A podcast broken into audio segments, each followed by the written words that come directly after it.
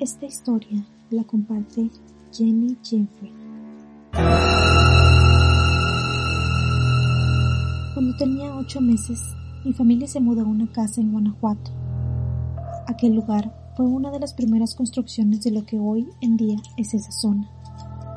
En aquel tiempo todavía no había alumbrado público en todas partes, así que en ciertas colonias continuaba el alumbrado con velas. Frente a mi casa se encontraba un deportivo que hoy en día es un estadio de béisbol.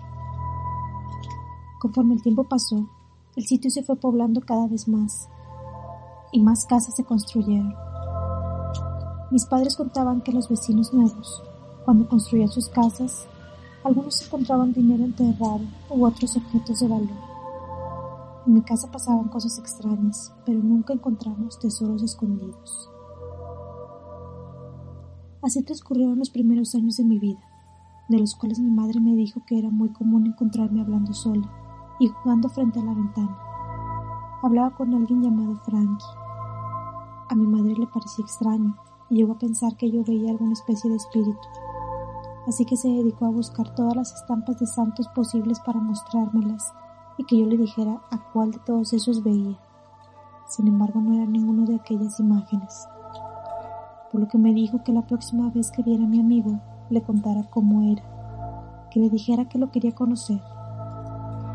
Pasaron varios días sin que lo viera, hasta que un día apareció y yo le hablé a mi madre. Mamá, mamá, ven, aquí está, está Frankie. Cuando mi madre llegó, yo la abracé con mucha fuerza y gritaba. Está feo, mamá, está muy feo. Giraba la cabeza con lentitud para ver si seguía ahí, y de repente desapareció. El susto me duró un rato, hasta que mi madre logró tranquilizarme. Después de esa vez, dejé de ver a Frankie sin saber que la historia apenas comenzaba. Cada domingo por las noches, mis padres discutían por cualquier cosa. No había domingo que no sucediera esto. Sus peleas comenzaban a las dos con ocho minutos de la madrugada.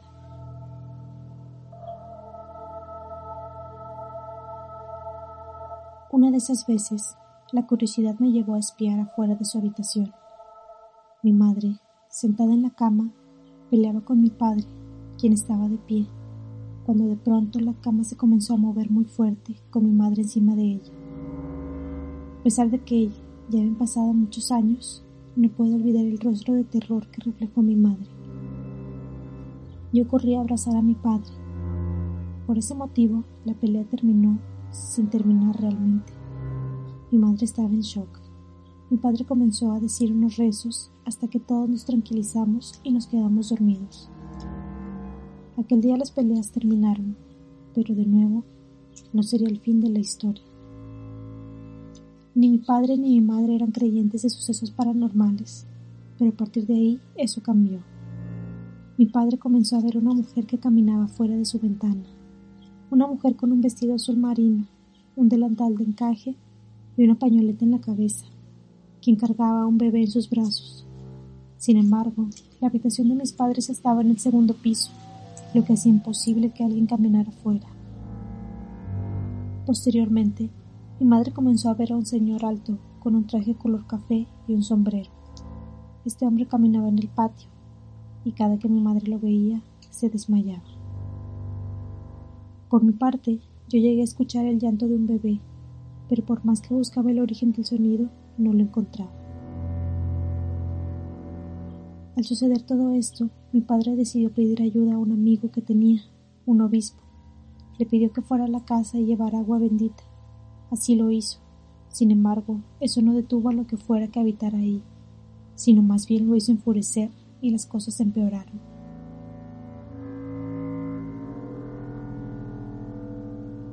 Se puede decir que nos acostumbramos un poco a las presencias, y cuando mi madre se embarazó de, su siguiente hijo, de mi hermano, las cosas se calmaron, los entes desaparecieron.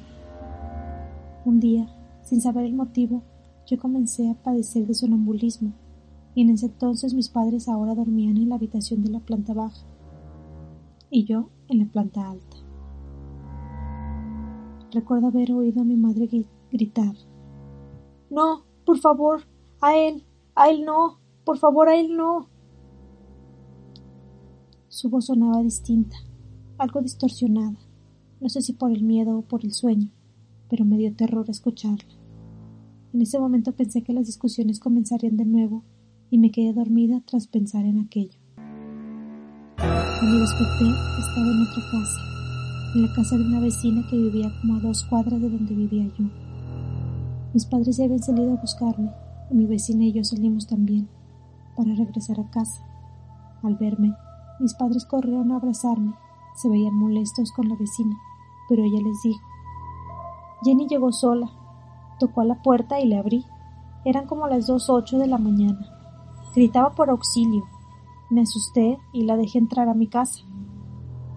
Mis padres no dijeron nada. Volvimos a casa y a partir de ese día comenzaron a cerrar con llave y guardarla para que yo no me pudiera fugar de nuevo.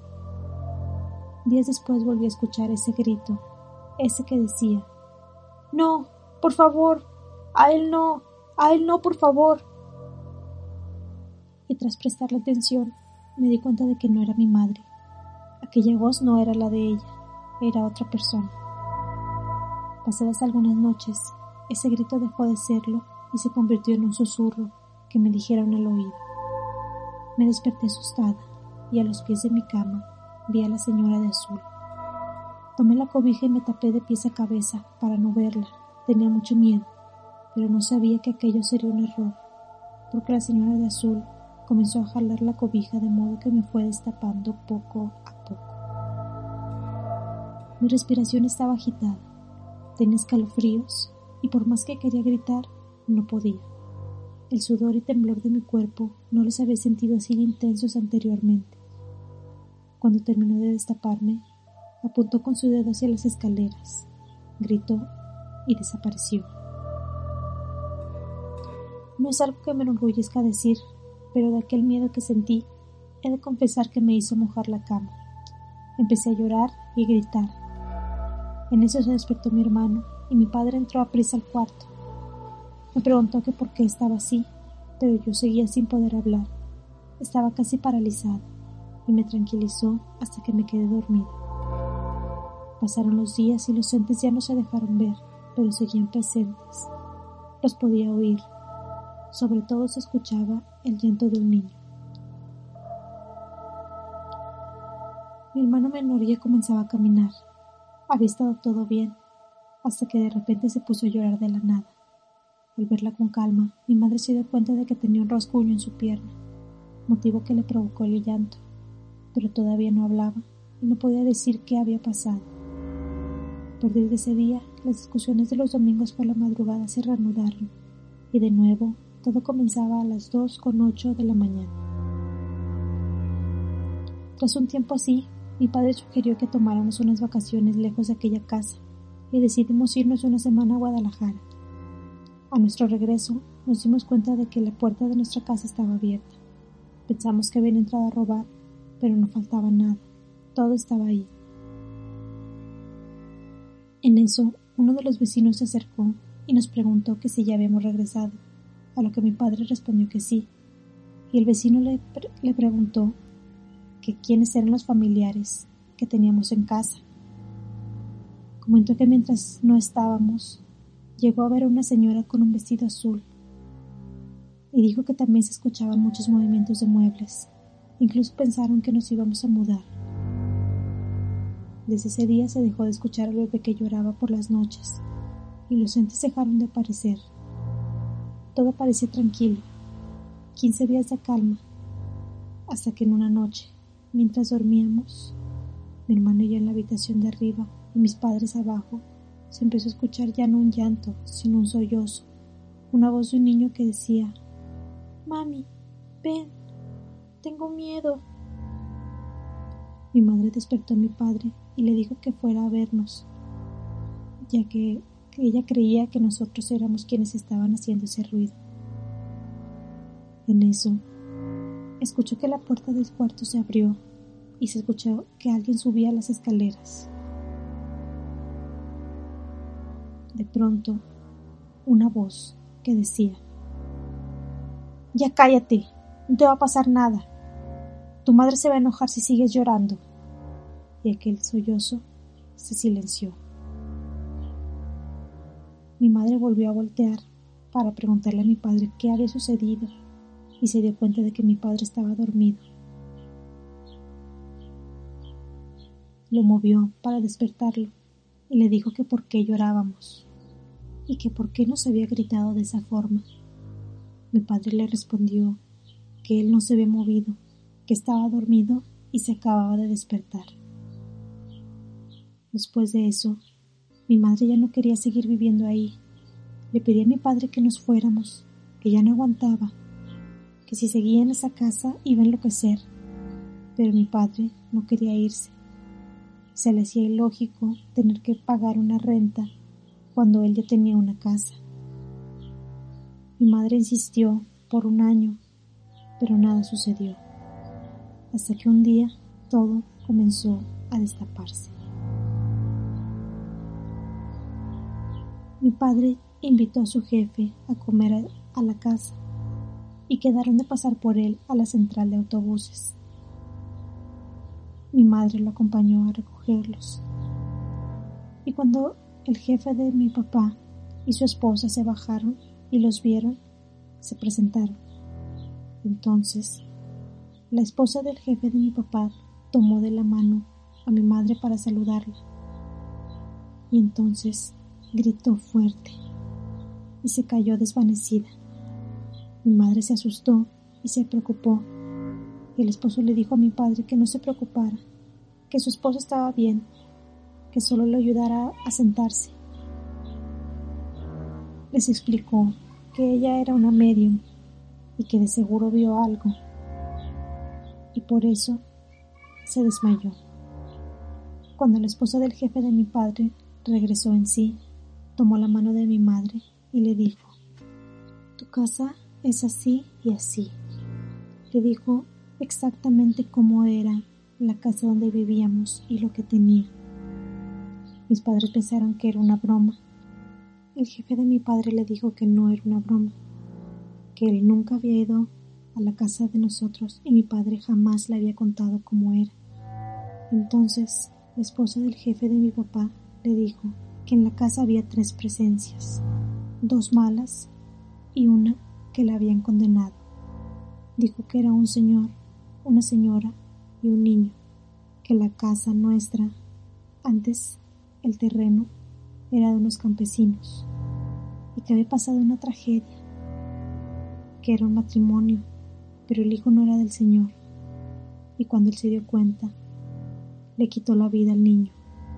La madre del niño al ver la tragedia, mató a su esposo y acto seguido se quitó la vida. La medium le dijo a mi madre que en la casa había seres oscuros. Describió la casa nuevamente a detalle y mi madre se sorprendió. Ella le dijo que nunca dejara que por ningún motivo ningún niño, varón menor de tres años, se metiera debajo de la escalera, porque moriría. En esa parte de la escalera mi madre tenía una especie de closet con ropa invernal y juguetes, y ella pensaba que tal vez podían morir por un piquete de alacrán, porque había muchos, casi a diario se mataban de dos a tres.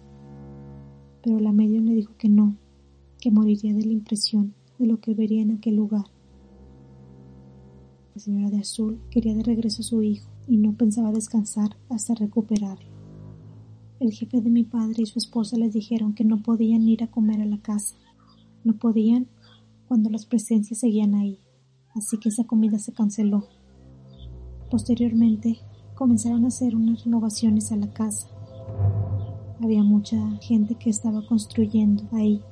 Remodelaron toda la casa y durante ese tiempo nosotros no vivimos ahí, por lo mismo de las remodelaciones. Durante ese año fue lo más tranquilo al estar lejos de aquella casa. Una vez que regresamos, mi madre se dio cuenta de que el hueco que estaba debajo de la escalera, del que le había advertido la medium, no se había tapado. Pidió a mi padre que lo tapara y los albañiles, por más que trabajaban, cada que iban a terminar de tapar ese hueco, se caía la pared. No había remedio. Ese hueco no se podía tapar con nada. Incluso hubo un perrito que siempre acompañaba a mi padre al trabajo, al que intentaron meter a ver si él podía ver algo, pero el perro no quería entrar a la casa. Cuando lo metieron a la fuerza y lo llevaron a aquella esquina debajo de las escaleras, el perro soltó un aullido y salió corriendo. Tiempo después de eso, todos comenzaríamos a soñar las mismas cosas, las mismas pesadillas. Mi hermano soñaba con unos niños que colgaban afuera de la casa. Todos comenzamos a tener pesadillas muy feas y fue al fin que decidimos mudarnos y poner en renta esa casa.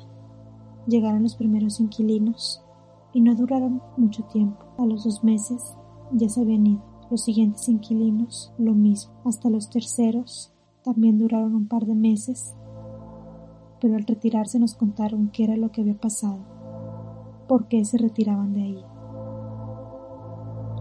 Era un matrimonio y tenían una hija embarazada. Ellos comentaron que les apagaban las luces, les tiraban trastes, abrían y cerraban las llaves del agua y del gas. Y un día, al poner un plato de comida en el comedor, el plato se quebró y lo que terminó por correrlos fue de que había una mujer embarazada que vio a una señora en el cuarto pidiéndole a su hijo. La casa seguiría sola un tiempo. Todas las personas que llegaban a vivir ahí decían que les pasaba lo mismo, los asustaban. Tiempo después volvimos a vivir a esa casa cuando yo ya tenía 14 años. recuerdo que en una ocasión Mientras yo estaba trapeando la cocina, vi como mi hermana salía de por las escaleras y se quedó parada, solo mirándome. Yo la veía de reojo, así que dije, ya sabes que no me gusta que me presionen cuando estoy limpiando. Ahorita voy. En eso, escuché una pequeña risilla y me dijeron, volviste. Sentí que se me erizó la piel y cuando volteé, frente a mí estaba Frankie, el niño que veía cuando era niña. Corrió hacia las escaleras y volteó hacia donde estaba yo. En eso se transformó, se desfiguró. La piel se le caía de la cara y de los brazos y se fue hacia el patio trasero pero atravesando las paredes. Mi corazón empezó a latir tan rápido. Tenía mucho miedo. Los entes nos perseguirían todos los días hasta que dejamos de vivir ahí. En la actualidad no sé si las personas que viven en esta casa siguen sufriendo de estas cosas, pero por lo menos esto fue lo que yo viví.